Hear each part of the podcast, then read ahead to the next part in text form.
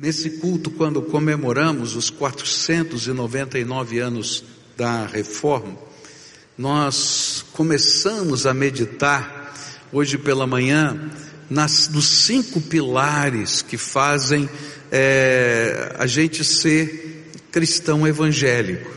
E esses cinco pilares, eles foram defendidos na reforma protestante. É importante entender que o pensamento da reforma é muito anterior a Lutero. Esse é um pensamento que vai permear a cristandade, especialmente daqueles que tinham acesso à palavra de Deus e meditavam na palavra de Deus e queriam viver uma piedade cristã pautada na palavra de Deus. E ao longo da história, ah, muitas pessoas que professaram essa fé foram tidos como hereges e foram queimados vivos em praça pública.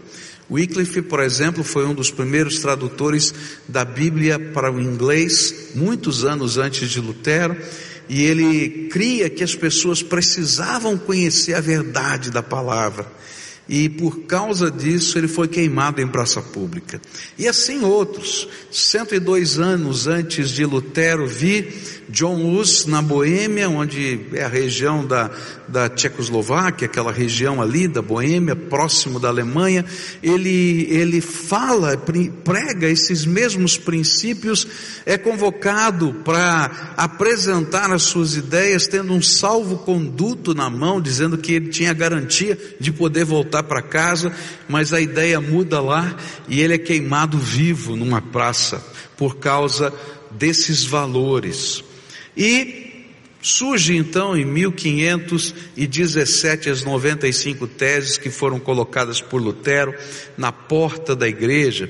E essas teses já eram a sua convicção pessoal quando ele começou a estudar e pregar o livro de Romanos, ele teve essa compreensão da palavra de Deus. E ele escreve essas teses não porque ele não tivesse já ensinado ou pregado ou falado na universidade que ele, que ele ensinava sobre esses valores, mas ele afixa na porta da igreja porque ele vive um momento muito complicado. A, Igreja Católica fez é, um acordo com Alberto de Brandemburgo, uma casa de investidores, para levantar recursos para terminar a Basílica de São Pedro. E aí então 10 mil ducados foram adiantados para isso, e essa casa iria fazer então, por autorização do Papa Leão X, a venda de indulgências. E na medida em que vendessem a indulgência, metade do valor ficava para a casa de Alberto Brandemburgo para pagar essa, essa dívida e a outra metade ia para Roma. E esse era um negócio feito. E aí um homem chamado Tetzel, ele vendia essas indulgências e enquanto ele vendia as indulgências, ele afirmava algumas coisas que eram complicadas demais. Ele dizia assim: olha, a indulgência do Papa é tão poderosa que você que é pecador vai ficar mais limpo do que quando você foi batizado, ou mais limpo do que Adão antes de cair. A cruz do vendedor de indulgências tem tanto poder como a cruz de Cristo. No caso de alguém comprar uma indulgência para um parente já morto, tão pronto a moeda caísse no cofre, a alma saía do purgatório. E a indulgência papal tinha tanto poder que você podia comprá-la para pecados futuros. Então, se você está pensando em fazer alguma coisa, compra a indulgência está resolvido. Então, quando isso começou a circular na região de Lutero, ele disse: não dá, a Bíblia não diz isso, e lá colocou as teses. Eu acho que ele nem tinha ideia do que ia acontecer. Sinceramente, eu acho que ele colocou as teses pensando na paróquia dele, pensando no grupo que estava ali, que ele era pároco daquela região, não é? ele era um, um padre agustiniano, então ele estava preocupado com isso. O resumo dessas teses foram, são colocados em cinco afirmações grandes de fé que eu quero falar. Falei duas hoje de manhã, quero completar agora à noite mais três. Primeira afirmação de fé é só a fé. Só a fé. Eu vou começar primeiro por só a graça. Ele leu lá Romanos 1,17 que diz assim: Visto que a justiça de Deus se revela no Evangelho, de fé em fé, como está escrito, escrito o justo viverá pela fé. E ele então entendeu uma coisa tremenda. Ele que era uma pessoa que tinha muita consciência de pecado, se confessava várias vezes. Quando ele esquecia de um pecado, ele voltava no confessionário e dizia: esqueci mais um. Porque ele tinha medo de ter esquecido algum pecado na confissão. E se ele morresse ou Jesus voltasse naquela hora, tinha um pecado pendente, ele não podia ir direto para o céu. E então ele entendia o perdão de Jesus, mas ele não entendia o conceito da salvação. E aí então Deus abriu seus olhos, lendo Romanos capítulo 1, verso 17, que a graça é a justiça que Deus derrama para a salvação. Ele só entendia a justiça, não é? Como a condenação do pecado. Mas aí ele entendeu a obra da salvação. Jesus pagou o preço, ele se tornou a justiça, e nele nós podemos ser justificados. Não quer dizer que você não vai pecar mais, mas a justiça de Jesus é lançada sobre você. Aí ele entendeu que isso só podia ser alcançado pela fé. Eu não posso comprar eu não posso pagar, eu não posso mitigar os meus pecados ou compensar os meus pecados pela, pelas boas obras ou qualquer outra coisa, eu só posso receber esse presente de Deus que é a graça pela fé. Graça é aquilo que Deus faz, fé é aquilo que eu preciso fazer para receber essa graça. E essa fé é crer na suficiência daquilo que Deus já fez e se apropriar do presente de Deus. Nessa noite eu quero falar sobre os outros pilares que a gente vai encontrar nessas afirmações de fé. Próximo pilar que eu quero falar é só Cristo. Fala para quem está perto de você, só Cristo. Agora você escuta alguém falar para você, só Cristo. Ninguém quer ouvir? Fala para esse outro ouvir aí, só Cristo. É. E esse é o terceiro pilar da fé evangélica, só Cristo. A crise das indulgências fez com que Lutero percebesse que homem algum, nem o Papa, nem os santos, nem os padres, poderiam intermediar a nossa relação com Deus. Só Cristo. Gente, isso é muito sério. Ninguém pode ser intermediário entre você e Deus, só Cristo. Fala de novo. Só Cristo. Lutero, ele afirmou o seguinte: ele disse que as indulgências não removiam a culpa e que o Papa poderia é, é,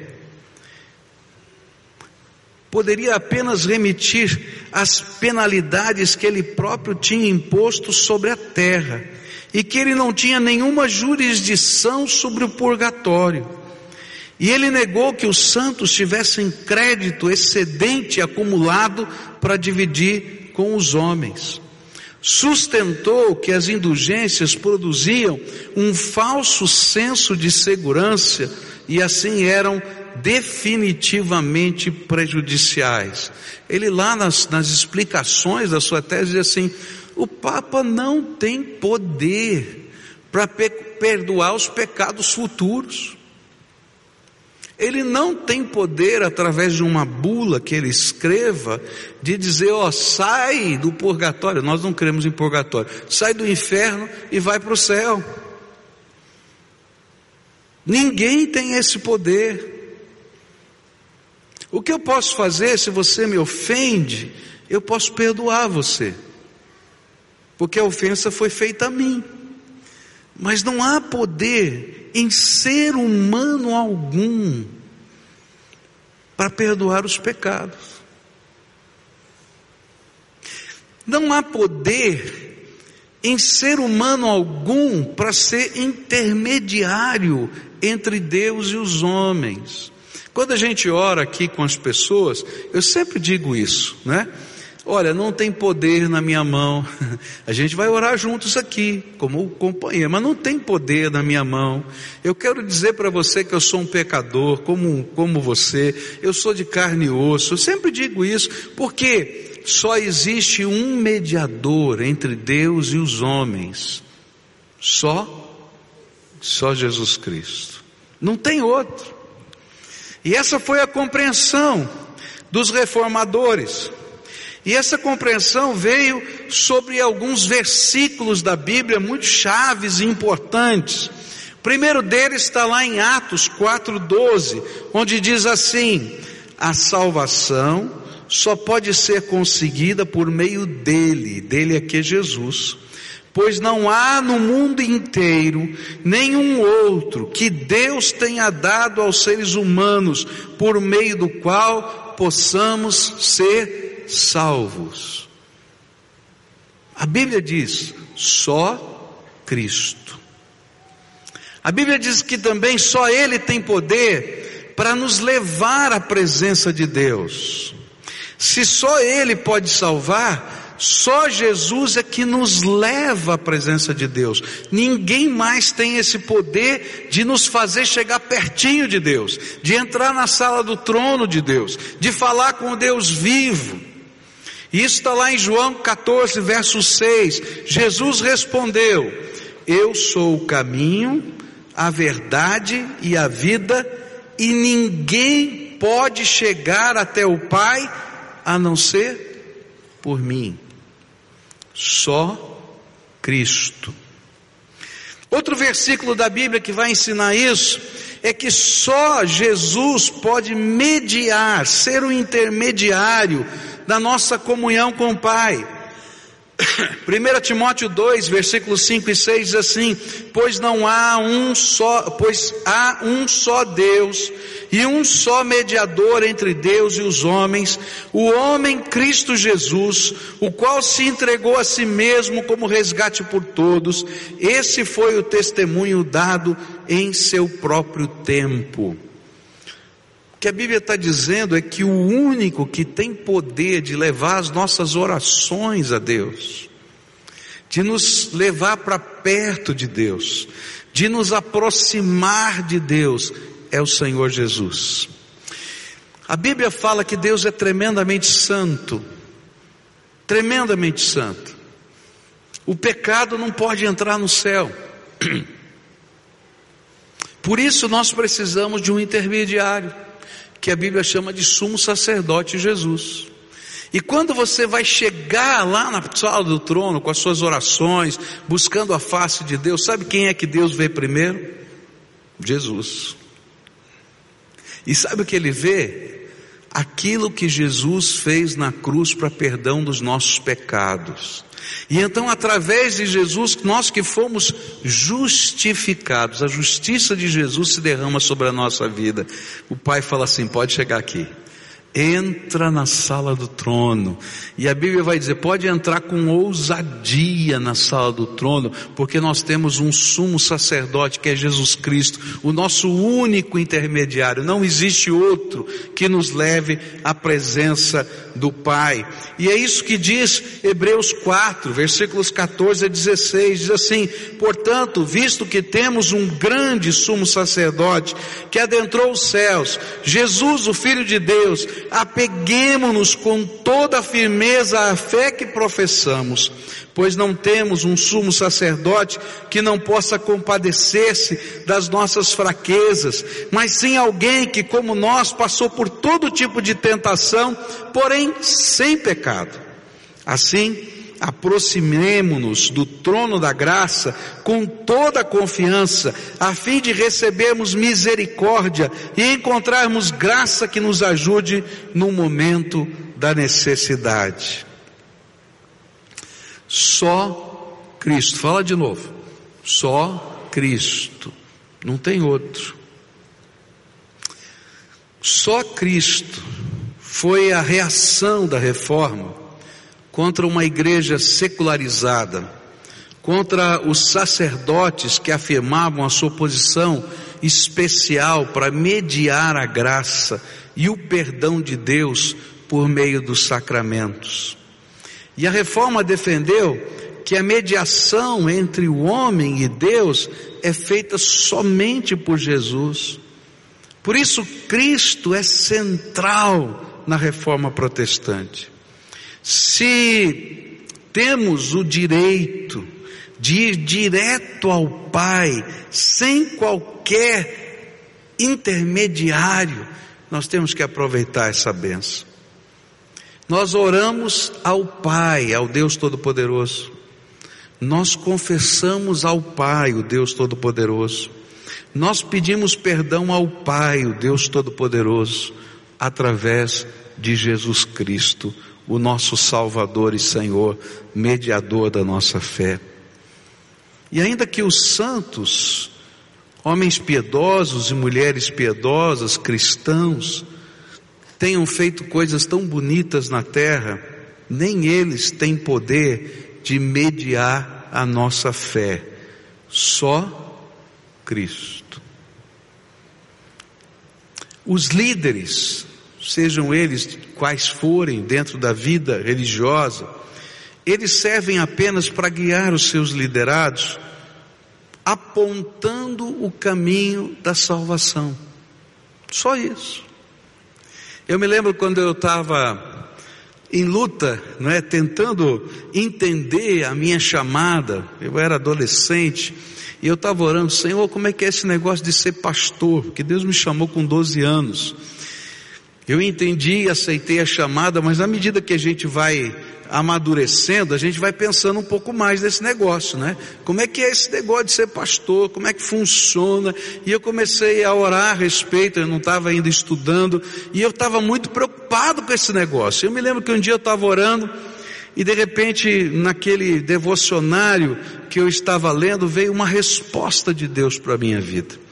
E aí, naquele devocionário dizia que o meu papel não era outro, a não ser mostrar para todas as pessoas onde eu havia me conectado com Deus, em Jesus. E ele usava uma ilustração da energia. Ele diz assim: Olha, você não tem energia, você apenas sabe onde ligar a tomada. Então diga para todo mundo onde é que eles podem ligar sua tomada. E aí eu entendi o papel de qualquer líder. Eu não tenho poder, não, eu sou pecador, estou cheio de defeitos, eu preciso da mesma salvação, eu preciso da mesma graça. Mas o Senhor me, me chamou para dizer para você, eu descobri onde ligar a tomada da fé em Cristo. E você pode fazer a mesma coisa. E você vai falar direto com Deus. Geralmente nos apelos o que eu falo aqui para você é o seguinte, olha, entra no teu quarto, lembra disso? Entra no teu quarto, fala com Jesus, fala com Deus, porque Ele vai ministrar na tua vida. Liga a tomada. Esse é o papel do líder. Eu não sou intermediário, eu não sou substituto. Por isso, a gente crê como evangélicos numa coisa linda, que é o sacerdócio universal de todos aqueles que têm fé você e eu fomos feitos sacerdotes do Deus vivo. Sabe por quê? Porque você se conecta direto a Deus e vai dizer, ó, liga a tomada você também, porque Deus quer fazer a mesma coisa na sua vida. Essa é a coisa linda. Então não esquece disso. Só Cristo. Quem vai levar a sua oração? Só Cristo. Quem vai perdoar os seus pecados? Só Cristo. Quem vai te receber no céu? Aleluia! Só Cristo.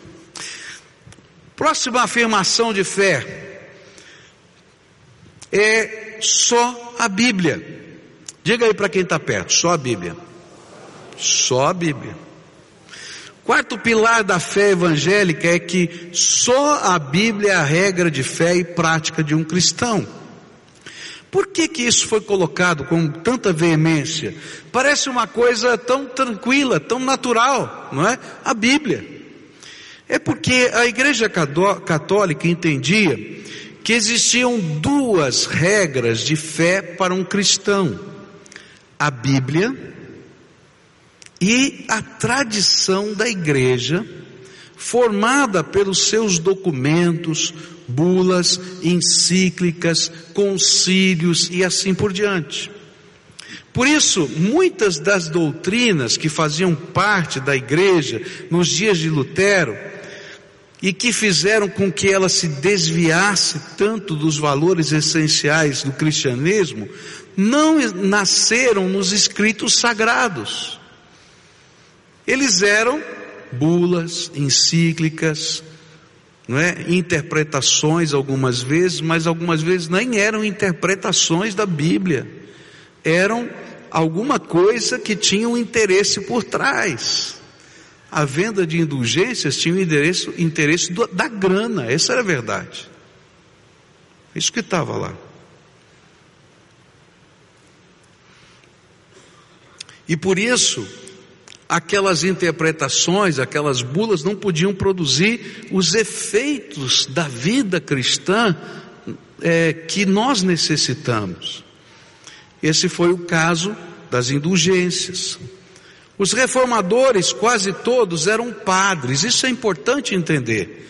Eles eram padres, comprometidos com a igreja, mas gente piedosa, que não podia mais conviver com a manipulação da fé e entendiam que para voltar à essência da fé era indispensável voltar à Bíblia. Ler a Bíblia. Às vezes, nos, nos, institutos teológicos daquela época, se estudavam os documentos da igreja, mas não a Bíblia. Eu estou escrevendo um material e li um, um artigo, né, um livro é, de, da Igreja Católica, é muito interessante, sobre o tema que eu estava estudando, mas eu diria assim: 80% do que estava naquele livro eram os documentos da igreja, 20% era a Bíblia. Isso hoje, você imagina naquele tempo. Para você ter uma ideia, como esse era um negócio complicado, no contexto da sociedade daquele tempo, e até metade do século XX, a leitura da Bíblia pelos leigos não era recomendada pela Igreja Católica até o Concílio Vaticano II, por volta da metade do século XX. Foi a partir do Concílio Vaticano II, metade do século XX, tá? 1900, eu não lembro a data, é 1950, alguma coisa, se não me falha a memória, tá? E, e que a Bíblia volta para a mão dos leigos. Agora, de onde veio esse entendimento de que só a Bíblia poderia ser um instrumento para a gente compreender a vida cristã e viver essa vida cristã? da própria palavra de Deus. Olha só o que a Bíblia diz: pois toda a Escritura sagrada é inspirada por Deus e é útil para ensinar a verdade, condenar o erro, corrigir as faltas e ensinar a maneira certa de viver. E isso para que o servo de Deus esteja completamente preparado e pronto para fazer todo tipo de boas ações. A Bíblia diz: olha, está aqui na Escritura a vontade de Deus. E você vai a, aprender a olhar para a palavra de Deus e discernir a vontade de Deus para a sua vida. E ela é útil para você, você crescer na sua fé, mas na sua conduta também, segundo a vontade de Deus. Por isso, só o quê? Já esqueceu, tem que começar o sermão de novo. Vou começar tudo outra vez. Primeiro foi só Cristo. Não lembra mais? Só Cristo. O segundo foi só a Bíblia. Só a Bíblia. Só a Bíblia. É que tem autoridade sobre a minha vida. A Bíblia é inspirada por Deus. O que, que, é isso? O que, que significa a Bíblia ser inspirada por Deus? Tem muita gente que diz assim: como é que eu posso ter certeza que a Bíblia é a palavra de Deus? E a Bíblia vai nos ensinar como ela foi escrita. O que, que é o processo de inspiração? A inspiração é o movimento de Deus sobre a nossa vida para garantir que a vontade e a palavra de Deus seja registrada nas Escrituras, para que eu possa compreender a vontade de Deus. E aí o que que Deus faz? Ele vai usar várias maneiras diferentes para revelar a sua vontade, e não apenas revelar, mas garantir que essa palavra seja registrada do jeito dele e permitir que ela seja preservada na história. Por exemplo, você lê o livro de Gênesis, tá? Você chega lá no livro de Gênesis e fala sobre a criação. Alguém viu a criação? Não. Então os intérpretes entendem que Gênesis foi escrito através de visões. Ele viu a visão do primeiro dia e escreveu. Ele viu a visão do segundo dia. Há coisas que a gente não vai conseguir nem se Deus ditasse, porque a gente não tem nem palavras para isso. Então as grandes revelações do passado ou do futuro vieram através dessas visões. Se você pegar o livro do Apocalipse, você vai encontrar exatamente isso. As visões do futuro. Por quê? Porque, queridos, havia coisas que ele estava vendo no futuro que ele não conhecia nem palavra para isso. Então ele viu e tentou colocar na linguagem dele. Por exemplo, tem uma delas que ele diz assim que a Nova Jerusalém era recoberta por um vidro de ouro. Você já viu vidro de ouro? De ouro transparente. Ele viu alguma coisa dourada que ele não sabia o que era, tá? E ele usou as palavras do seu tempo. Por isso está lá registrado, e às vezes é difícil da gente entender as profecias, porque ele está colocando as palavras dele, coisa que ele viu. Alguns intérpretes, eu não estou dizendo que essa é a melhor interpretação, ele diz lá que ele viu gafanhotos gigantes que faziam um barulho ensurdecedor e por onde eles passavam semeavam destruição. Alguns dizem assim, olha, ele viu um avião bombardeio. Eu não sei ele viu alguma coisa que ele não sabia o nome. Mesmo que Deus ditasse, escreve aí, ele não ia saber. E então ele tentou colocar nas suas palavras. Deus estava garantindo isso e preservando isso para que chegasse nas nossas mãos. Por isso a Bíblia é a palavra de Deus. Mas em outras pessoas, Deus falou para deu um ditado. Ele disse para Jeremias: pega o livro e escreve o que eu vou dizer. E aí ele vai e anota o que Deus disse. em outros lugares, Deus não usa essa ferramenta. Em outros lugares, Ele permite que uma pesquisa seja feita e Ele reveste essa pesquisa como se fosse um testemunho santo para que a gente pudesse conhecer a verdade. Esse foi o jeito de Lucas. Lucas vai dizer que ele conversou com todos aqueles que conheceram Jesus, falou com Maria, falou com Pedro, falou com Marcos, falou com todo mundo, e ele fez os evangelhos tentando colocar em ordem cronológica as coisas que aconteceram. E Deus estava por trás. Por que que Deus não deu um ditado para Lucas? Porque talvez para você não fosse confiável mas quando ele fez essa pesquisa e ele coloca os fatos que aconteceram, esses fatos inspirados por Deus, que aconteceram pela graça de Deus, se tornam verdade na nossa vida. Por isso, só a Bíblia. É a palavra de Deus para mim e para você. E eu tenho que olhar para a palavra e deixar a palavra falar o meu coração e deixar, deixar e permitir que, que essa palavra esteja dirigindo a nossa vida. Mas havia uma crítica, e a crítica, por que não criam não só a Bíblia? Porque eles diziam assim: o povo não tem capacidade de interpretar a palavra de Deus. É verdade, em parte, que muitas coisas que são culturais, muitas coisas que a gente não conhece do dia a dia daquele tempo, às vezes não nos, nós não entendemos, a gente precisa de ajuda. Isso é verdade. Mas a essência da palavra de Deus é aplicada pelo Espírito Santo na nossa vida. E essa era a promessa que tá, que é feita por Jesus e que os apóstolos entenderam. Olha só o que a Bíblia diz assim.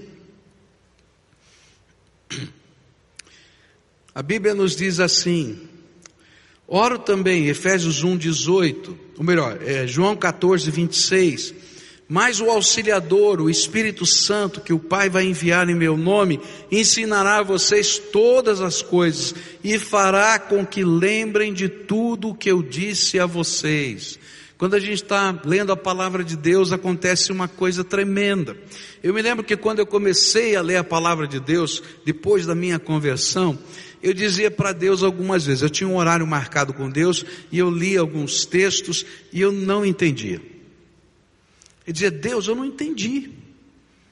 E eu ia para a escola, ia fazer acontecer as coisas normais da vida.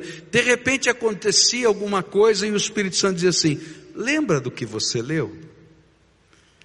E eu entendia que aquela era a resposta para aquele contexto. O que a Bíblia está dizendo é que a gente tem um professor particular, o Espírito Santo. E Ele vai trabalhando na nossa vida, vai pegando aquela verdade que está dentro do teu coração, que você meditou nela, e Ele vai fazendo você lembrar na hora certa, e vai apropriando essa verdade na tua vida. Por isso, só a Bíblia. Tem muita gente que diz, né, hoje é dia de eleição, tem muita gente que diz assim, não adianta a democracia porque o povo não sabe votar. E tem hora que a gente diz assim, que coisa ruim, né? Tem uns né, que chegam aí que é complicado. Mas nem por isso eu vou dizer não vote mais e não quero democracia. Porque a gente vai aprendendo. E na palavra de Deus a gente vai aprendendo ainda melhor e mais rápido pelo auxílio do Espírito Santo. Esse foi o ensino dos apóstolos. Paulo disse assim: Oro também para que os olhos do coração de vocês sejam iluminados, a fim de que vocês conheçam a esperança para a qual ele os chamou e as riquezas da gloriosa herança dele nos santos. Ah, nossa vida é iluminada pelo Espírito. E a gente começa a entender os valores do reino de Deus, porque as coisas espirituais são entendidas espiritualmente e a gente precisa da iluminação do Espírito.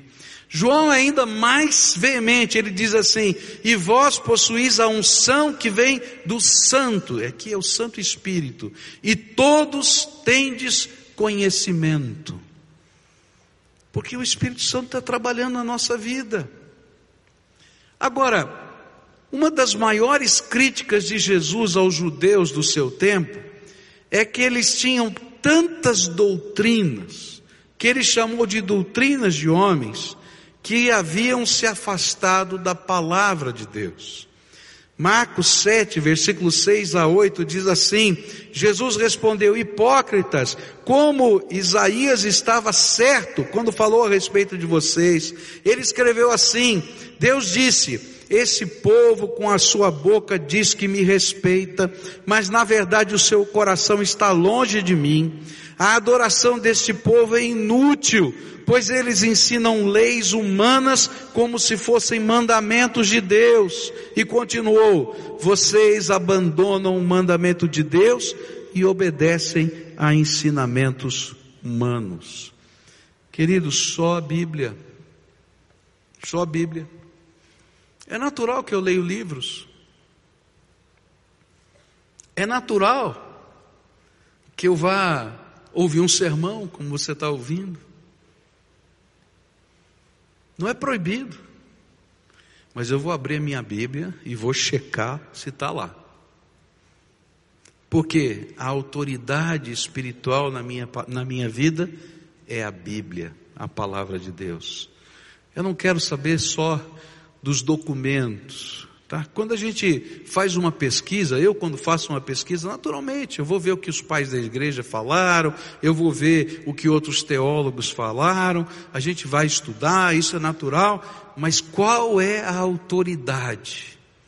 Não são os teólogos, nem os pais da igreja, é a Bíblia.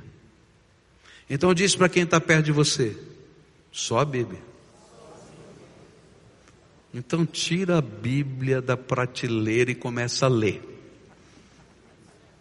Tá?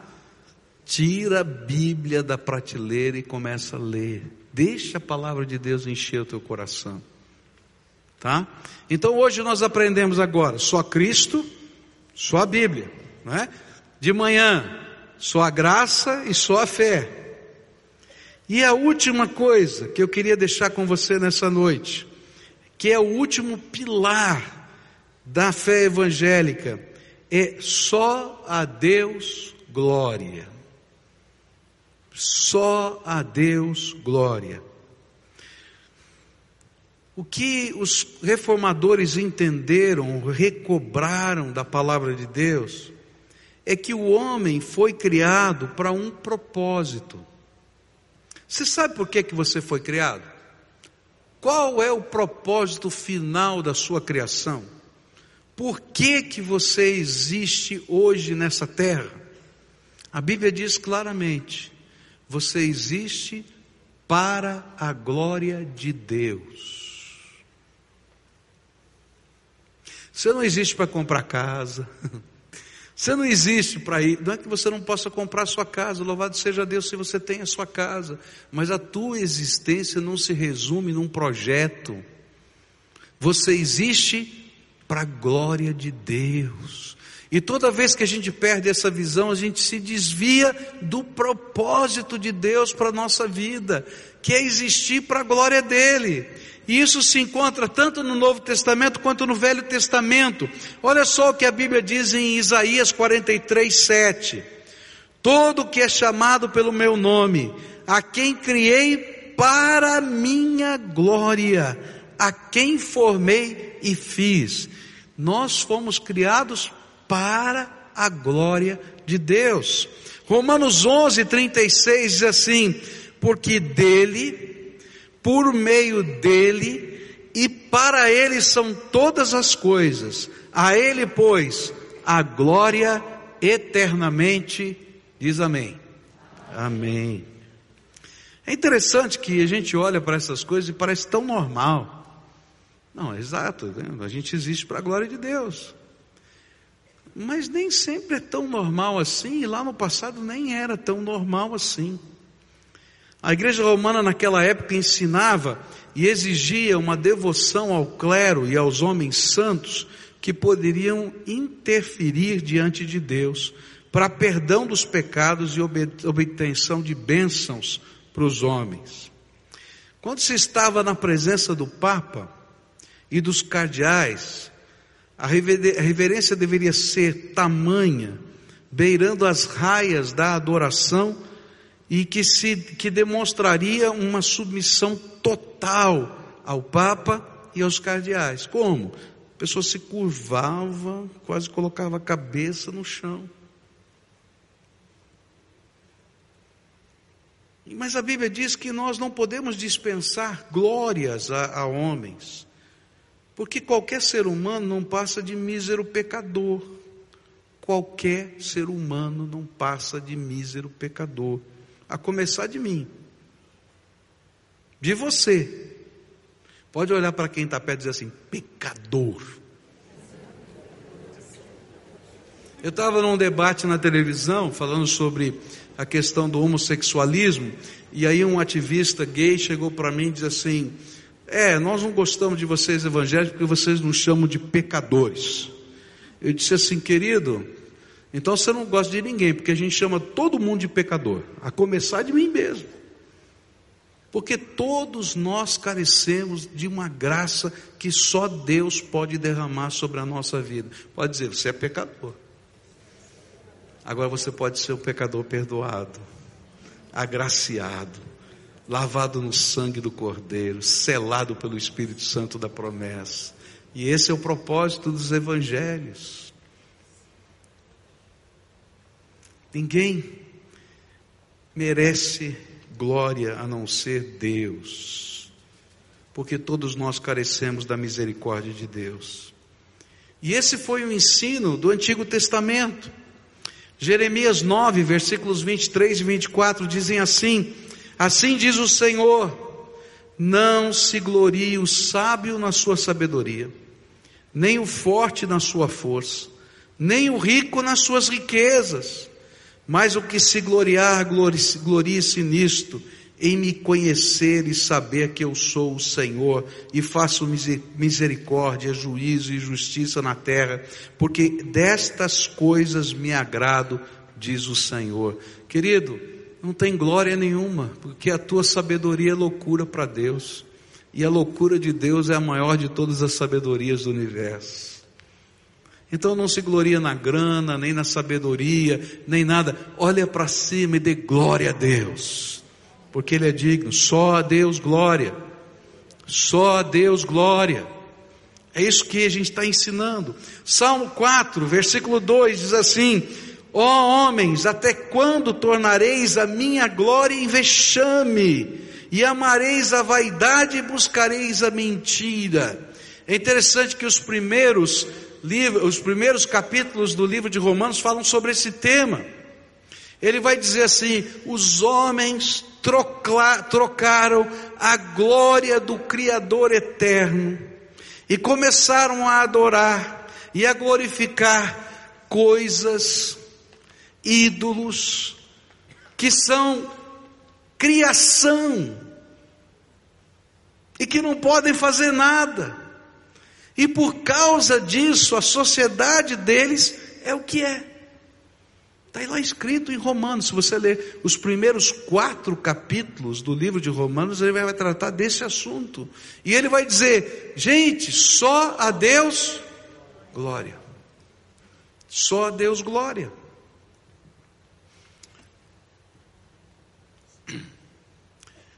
Uma das crises, não é? E essa é uma das grandes diferenças entre a igreja protestante a igreja evangélica de modo geral com a igreja católica é a devoção aos santos. Por que que numa igreja evangélica a gente não ora aos santos? Porque a gente só tem um intermediário, só Cristo. Por que que a gente não venera os santos? Alguns dizem que não é adoração, é veneração. Eu não entendo bem a diferença, tá?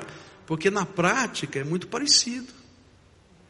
Porque só a Deus glória. E olha só o que a Bíblia diz.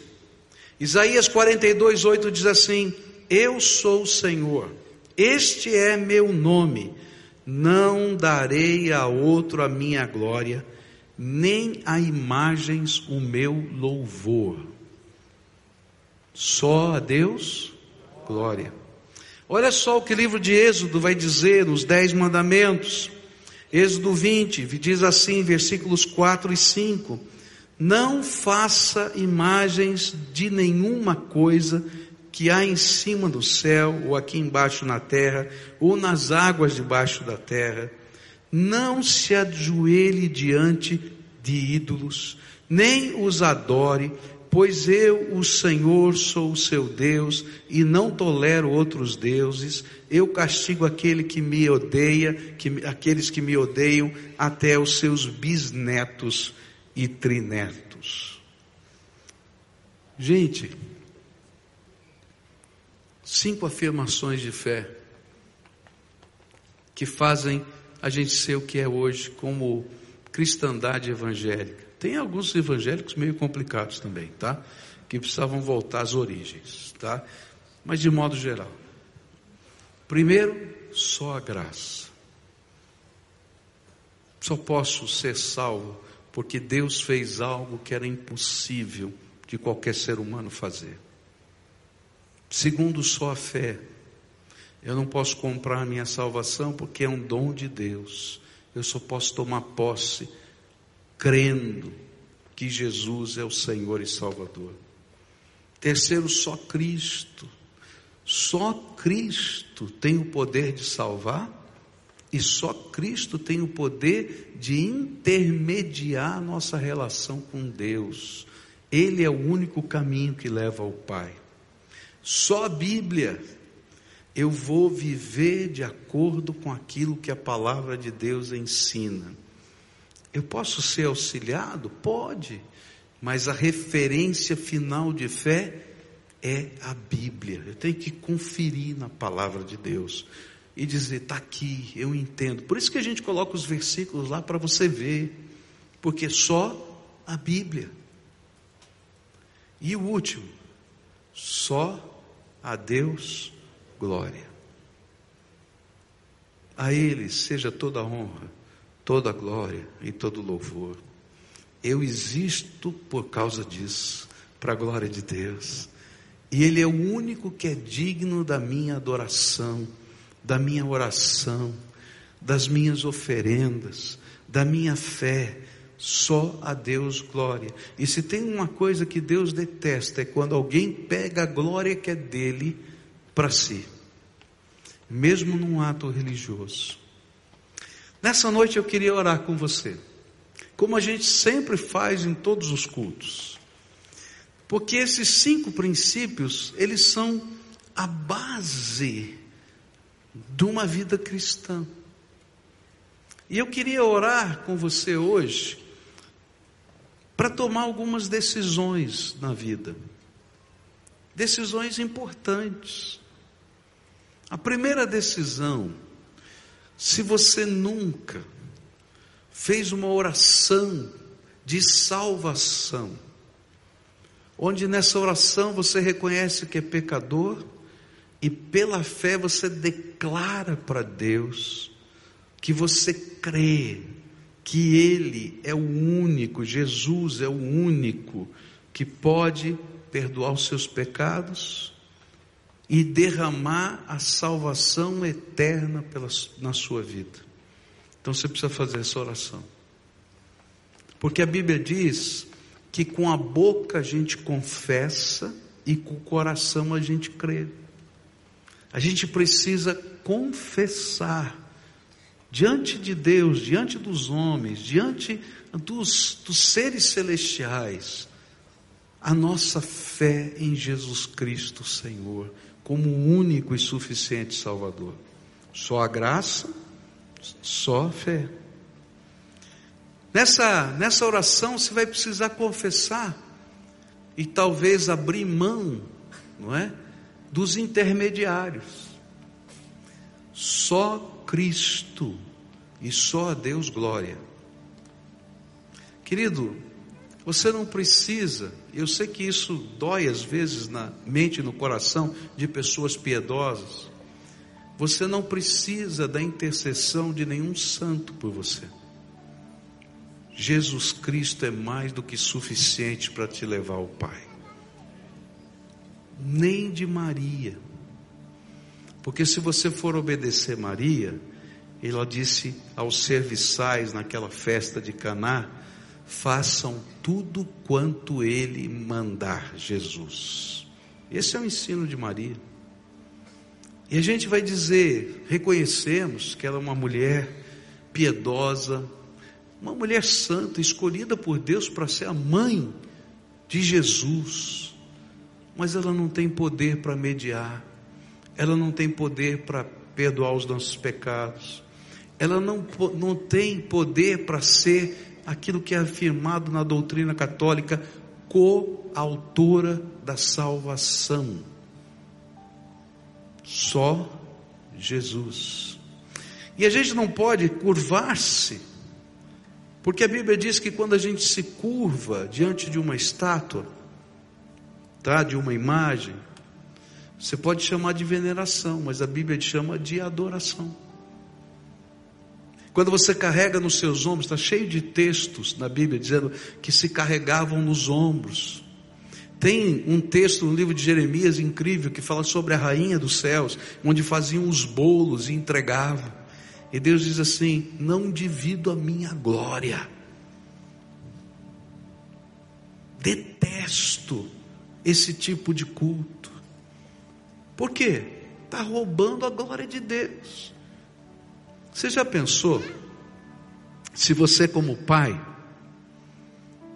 e você quer ter uma intimidade grande com seu filho, e seu filho estava meio perdido, abandonado, você vai lá buscá-lo, você faz uma série de coisas, traz de volta, paga com teu sangue. E depois esse filho nunca mais conversa com você, manda só recadinho através de intermediário. Como é que você se sentiria? Você pode ir direto ao Pai, através da segunda pessoa da Trindade, que é o próprio Deus, Jesus Cristo encarnado. Só Cristo. Só Deus glória. Não tem outro jeito. E nessa oração de hoje, você vai assumir um compromisso.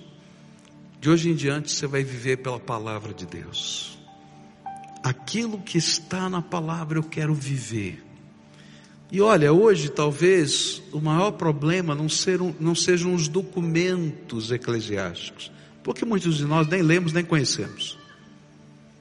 Mas às vezes são os pensamentos, as filosofias, os ditames do dia a dia que estão dizendo para a gente do jeito que a gente tem que ser, e a gente vai dizer: não, eu sigo aquilo que está na palavra de Deus, porque Deus merece a minha adoração, Ele é o Senhor da minha vida, a Ele seja a glória eternamente. E eu vou dizer amém.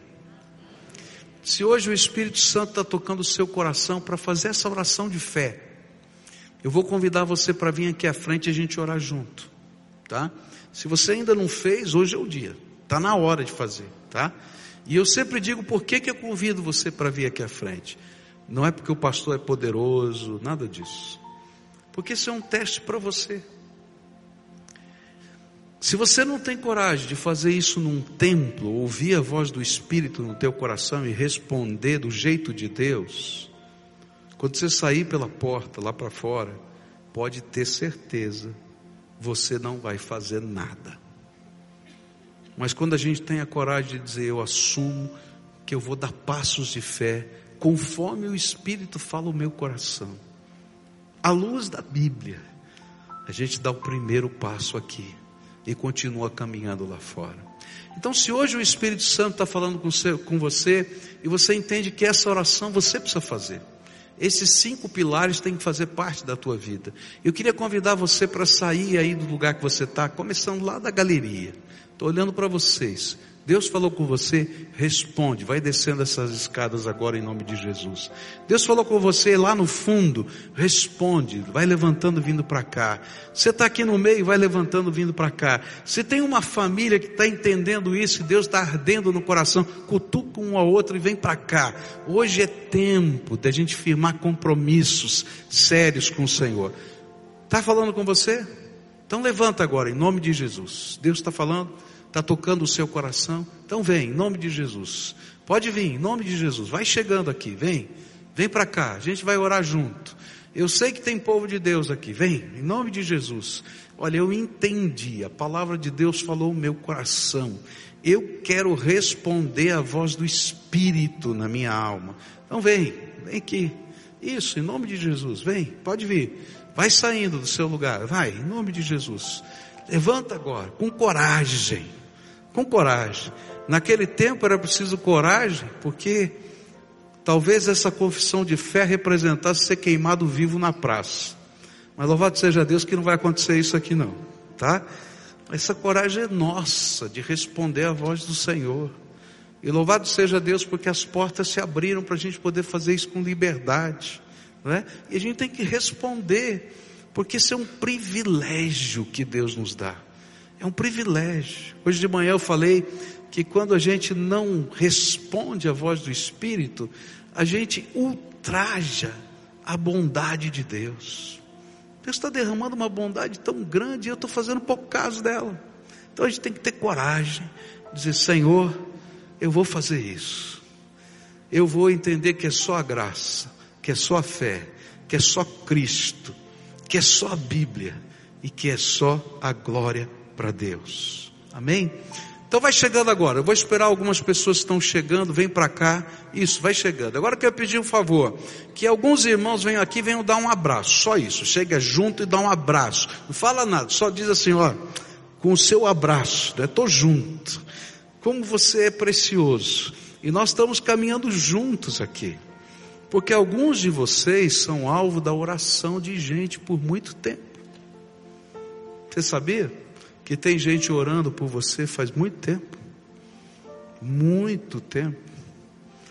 E hoje é o dia da resposta dessa oração. E a gente está alegre por isso, tá? Porque a gente não está torcendo por um time de futebol dizendo, a ah, muda de time, não.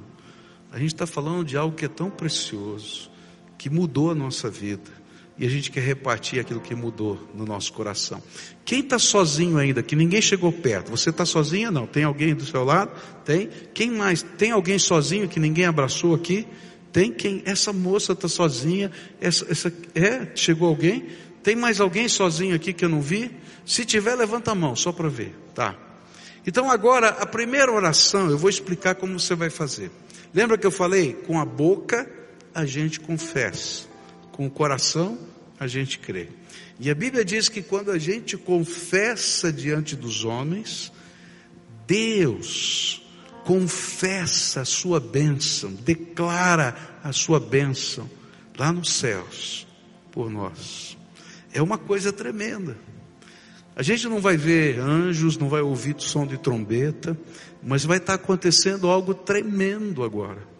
Você vai estar confessando essas coisas diante de Deus e Deus, lá do seu trono, vai declarar a bênção, a salvação, e Ele vai abrir as janelas dos céus e vai derramar o Espírito Santo no teu coração como selo, como garantia. E vai ter aos olhos de todos os seres celestiais uma marca sobre você.